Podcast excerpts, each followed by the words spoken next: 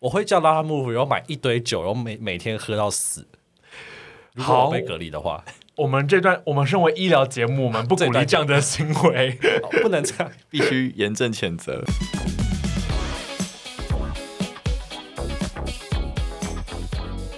欢迎收听《By the Way》，我是玉博。我是杰博瑞，我是阿明，今天的晨会有早餐单元，我们要跟大家讨论在疫情流行的期间，大家睡眠的问题以及一些睡眠的障碍。好，那我们今天要讨论的 paper 呢，叫做《Circadian Disturbance: Sleep Difficulties and COVID-19 Pandemic》，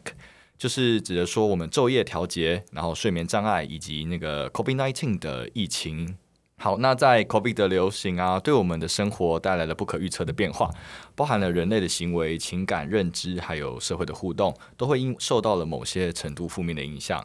而睡眠还有昼夜节律，对于人类的生理、行为跟情绪还有认知有关。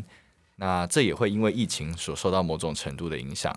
好，那我们这篇今天要导读的 paper 呢，它分成三个段落。首先，它分析了呃一般人还有 COVID 的患者昼夜节律失调，那并总结了就是导致昼夜节律失调最关键的因素。那第二呢，则讨论在疫情期间睡眠困难跟睡眠品质比较不好，那其中影响的因素还有它发生的发生率，那以及他们对一般人还有 COVID 患者的影响。那最后整理了在就是现在的疫情期间啊，我们要怎么样去调整我们自己的昼夜节律，还有改善睡眠的品质。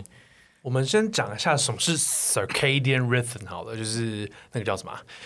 昼夜节律，对对对，就是生理时钟的感觉。那 circadian rhythm 它其实受到很多东西的调节，哦，它包含了像我们呃早上起床的时间点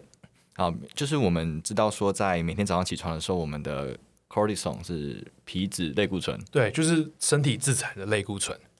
会会来到某种高点，那这个高点它其实是可以刺激我们的呃活力，那就跟为什么鸡每天早上五点都会叫的原因是一样的，因所以为鸡也就是有 cortisol，对它其实不是自己想叫，它是到每天早上五点就是 cortisol 好委分泌屈哦，分泌很旺盛他其，实不然后它想叫，就他不得不它就很活力。它是被被荷尔蒙逼被荷尔迫蒙的逼叫。迫，他是荷尔蒙的奴隶，他根本不想叫。好，那除了像早上的那个呃皮质类固醇之外呢，那还有我们所谓的睡眠的时间点，就是比方说几点睡觉，应该大家都有看过那个图，是说呃我们什么十一点睡啊可以养颜美容啊，什么两点睡啊会老得比较快之类的。所以其实有呃，其实我们在固定的定时睡眠时间，其实是对于整一个昼夜节律的调整是有帮助的。所以就是定时睡觉跟定时起床，即便你再忙，然后即便你再累，我觉得养成一个稳定的起睡时间是一个呃，就是对于昼夜节律的调整是非常重要。你觉得有可能吗？尤其对我们来说，我觉得这就是我们都叫病人要作息规律，然后我们他妈就是最不规律，是玉吧？玉博，你很规律吗？我很不规律啊，可是我觉得，就是我开始上班以后有变规律，因为要早起，所以不得不早睡，对不对？对，然后因为每天都是要同一个时间早起，所以就是蛮规律的。哦，所以不是因为你想早睡，而是因为早上牵制了你必须早睡，早起先牵制了你必须对，而且我就是随着年龄的增长，就是该到时间 要睡就会睡，比如说吃完晚饭以后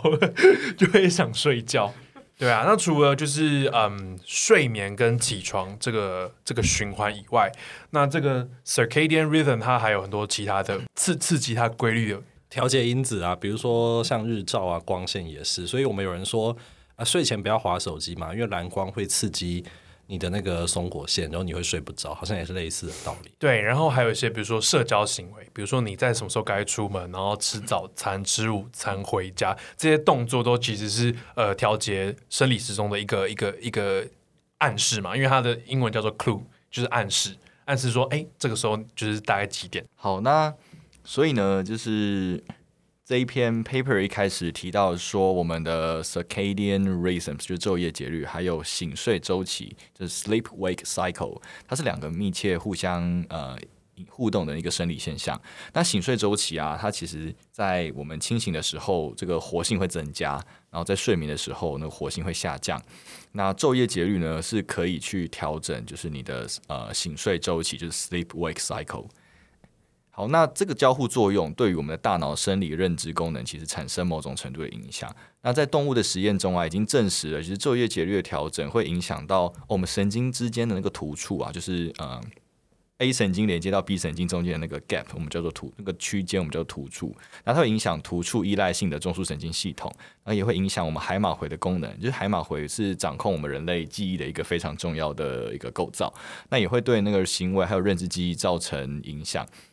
那在近期啊，就是一个关于人类的研究也证实说，就是我们大脑皮质的兴奋程度跟神经系统系统的可塑性，其实也跟昼夜节律和睡眠周期有关。说到这个神经系统的可塑性，可能是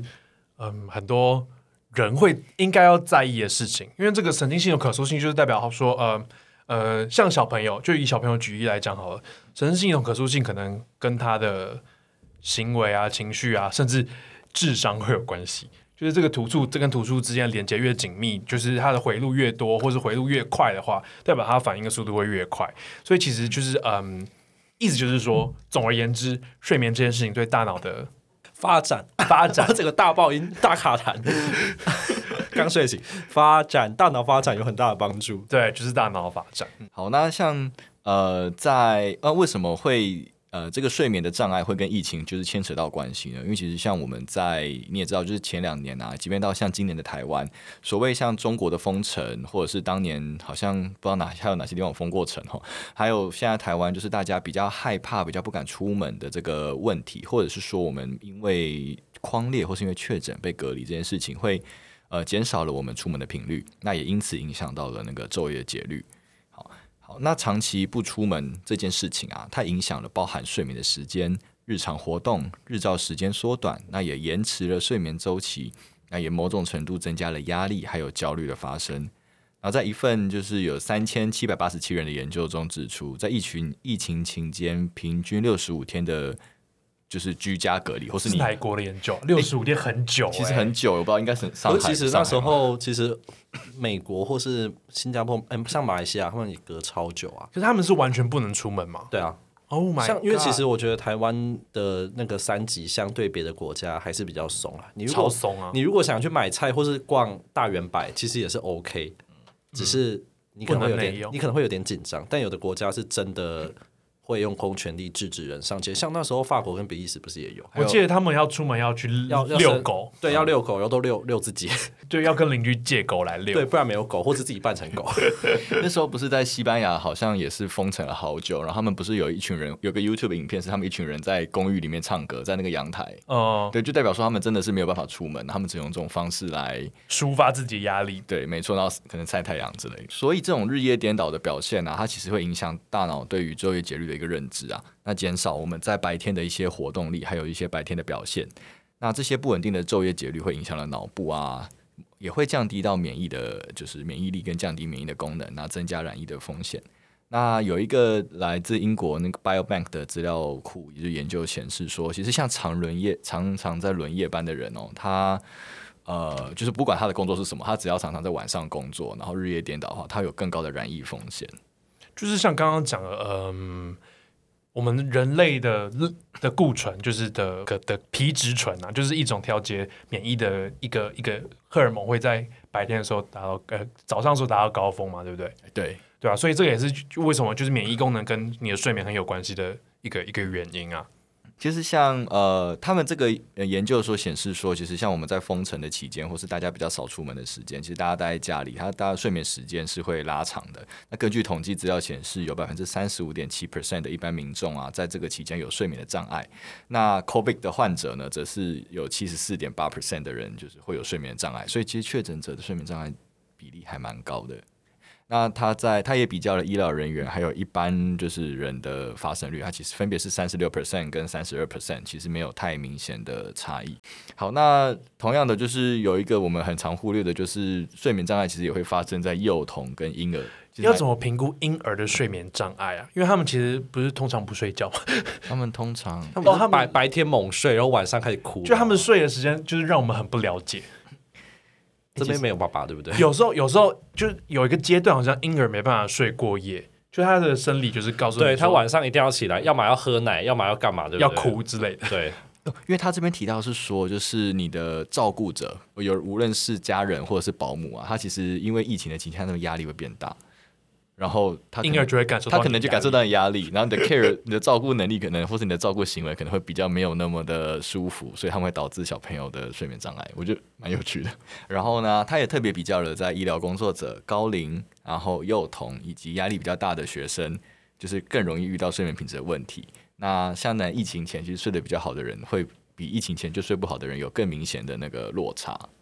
我就已经睡不好，我我就还要没差了啦。我要对再怎么睡不本 好来，就已经更烂了，也没无所谓了。所以为什么这样医护人员就是一开始就懂会不会有差？我不知道？OK，或许 OK，是有那样可能。嗯好，嗯哦那他们也是说，就是在呃，如果你有好的睡眠的话，就是你或是你有好的昼夜节律，其实也可以让确诊者能更快的恢复就是健康的情况，其实蛮合理的啦。就是像以前我们在发烧生病的时候，长辈都会要我们要好好睡觉，多喝水，然后就是维持正常的生理节律啊。嗯，调节免疫功能。对，然后呢，就是这边他们建议是说，可以保持固定的入睡跟起床时间，然后白天尽量可以暴露在自然光下，然后并尝试更多的身体活动，就不要因为在家里就开始变得懒懒的。你可以开始试着运动啊，或者是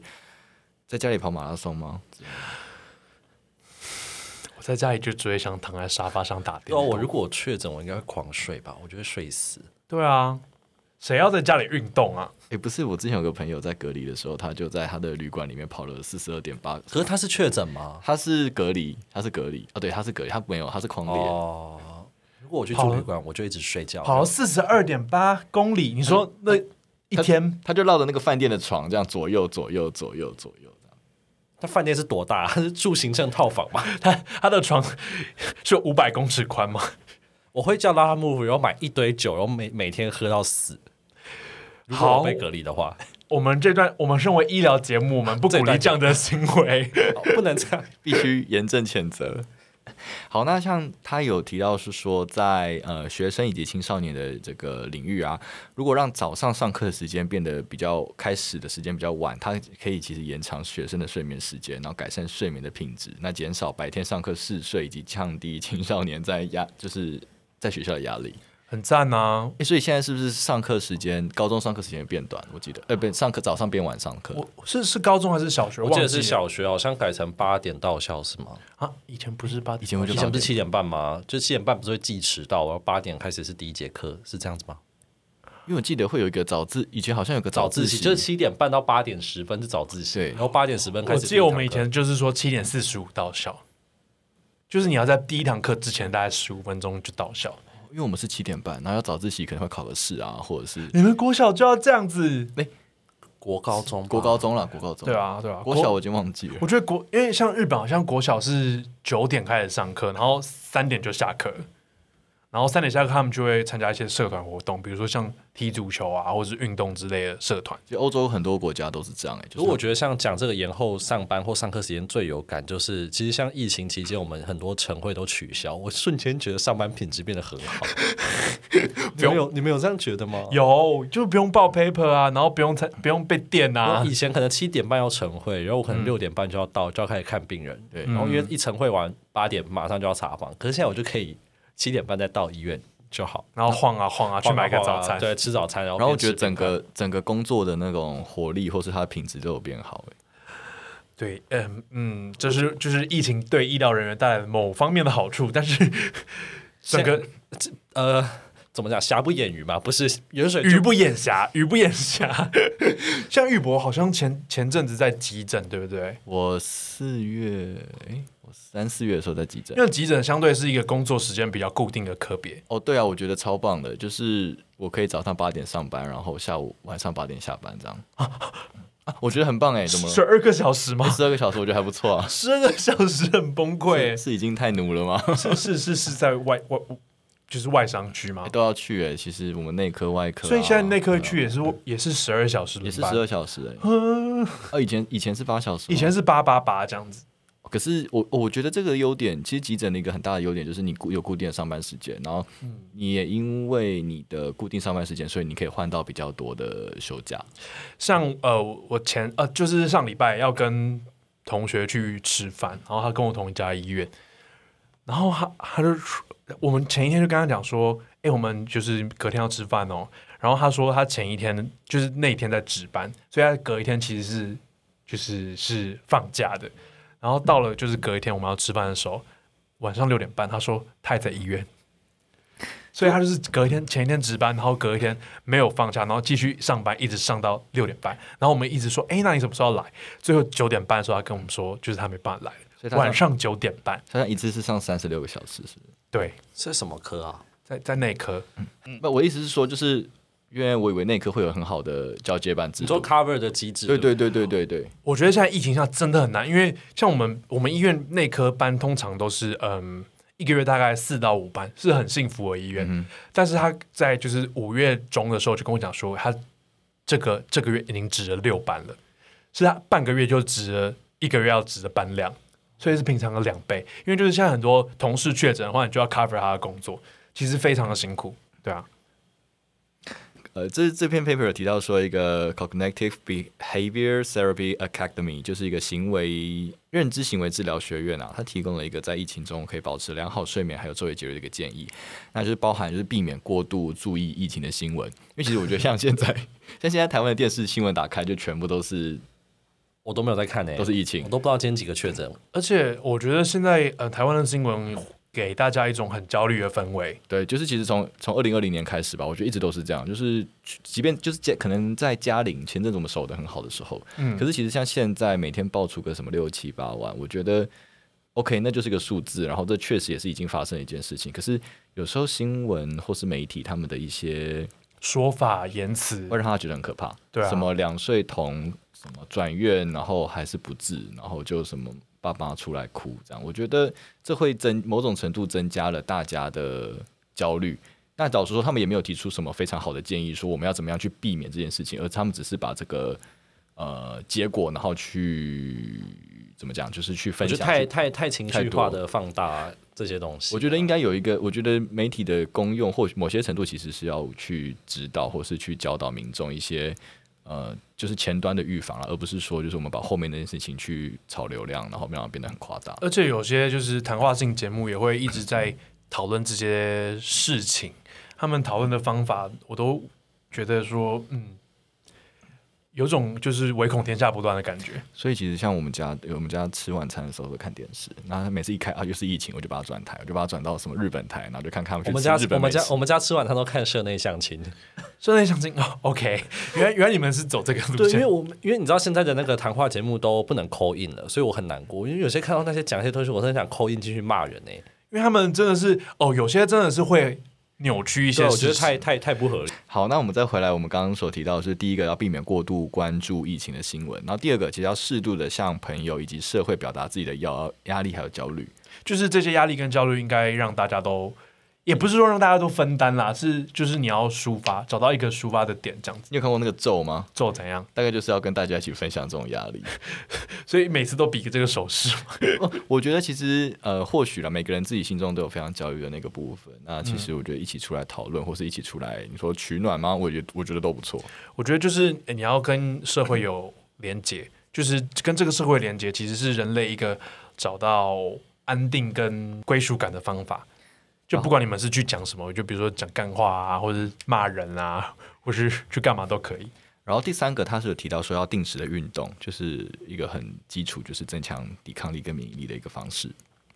然后要接触自然的日光，就窗帘就不用拉起来。如果你真的不想出门的话，你就晒晒太阳，我觉得不错。一天晒个十五分钟，不是可以增加你的骨质嘛？可就是是现在没有太阳维。他命 D 有啦，就算云很厚，还是有太阳晒进来。我觉得其实那样就可以了。哦哦，好，对，就是 我很比较佛系，难怪皮就是玉博的皮肤白白嫩嫩的。真的吗？就是不太不晒太阳，对，哪有？我只是因为没办法晒太阳，好不好？我都在上哦，班是没太阳还没错，出来就进医院，太阳下山了我才出来。而且开刀房里面都没有窗户。还有那个就是要保持规律的日间跟夜间的，就是睡眠还有起床的时间啊，就是定时就定期规律，保持规律。对，那他们有提到说，其实不呃，即除了药物之外，其实一些非药物的方式也可以改善睡眠，比方说像心理智商，然后一些肌肉放松，还有一个呼吸训练这些东西。这感觉是 Explore 里面会讲的讲的事情。呼吸训练好像是真的、嗯欸，因为他们有说有人说腹式呼吸有助于睡眠，因为它会安定你的交感神经，就是它会让副交感神经活化，就对是让深你呼吸的时候，让你比较好睡。心情比较平稳。然后呢，像他们有提到说，对于住院的病人啊，其实也可以适量的加一些呃皮质类固醇，然后在早上的时候，然后在晚上睡觉的时候给一些褪黑激素，可以让他来呃调整他的这个日夜调节，因为他其实因为他可能住院，然后他如果住在这个病房是没有窗户的，像加护病房，那他可能的加护病房有很多窗户，像普通病房应该它说他住健保房，然后是靠厕所的那一对靠厕所没的错那一没错床。嗯，对对加护病对。房没有窗户吧？加护病房有所有的所有的病床旁边都一定会有个窗户。可是因为加护你病去哪房个是加护病房？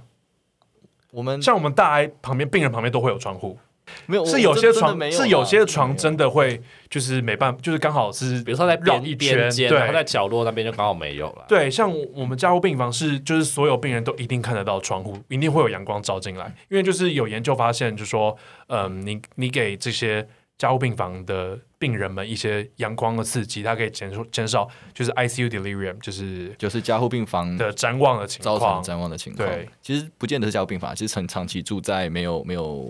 没有没有规律的病床，也会其实都是这样子。而且有些有些租屋客是不是就是会租一些没有对外窗的房子？哦，对耶，我觉得然后周末就关在家里，我觉得那我觉得个，这样非常，我觉得很非常很非常忧可郁怕欸，对啊很可怕，对啊，所以我们在加护病房的时候都会说，哎，那个刘先生现在早上七点，那我们要给你第一次药。其实我们的护理师都会这样，叫叫要把他叫对醒，对，这现样在是早上七点，然后跟你说，哎，中午现在是中午十一点，我们要给你第二次第二次药这样。就定级的定向，对然后让他知道他现在是几点，然后星期几人在哪这样。然后白天还是晚上这样，对对，然后所以啊，像我像现在对于这些病人，就是他的日夜节律已经混乱的时候，其实可以适当加一些这种皮质类固醇啊，还有晚上的褪黑激素来帮忙他。嗯，对，那最后就是，对，其实讲完了。你你你你的 ending 好弱哦，那哦，再次没关系没关系，这我觉得这个 ending 就是很有效果， 没有啦，就是说希望大家可以在就是我们疫情的期间可以睡得很好。那我觉得没没有什么太怎么讲，就是都是老生常谈啦。其实这种东西，我觉得无论在什么情况，大家都是要保持自己的健康。无论是你说定期的起床、定期的睡眠，然后以及适当的去释放的压力，还有定期的运动。其实我觉得这都是一些非常基本，但是大家常常因为生活、工作忙碌就会忘记的一些小事情。对啊那如果你有嗯，如果你有我们睡眠睡眠的困扰，其实都可以去呃好好的静下来，然后想一下有什么东西可以帮忙你。就这篇论文发表在《Sleep Medicine》，就是呃睡眠医学的期刊上面。那嗯，其实我觉得里面东西真的都是我们知道的东西，只是它用很多的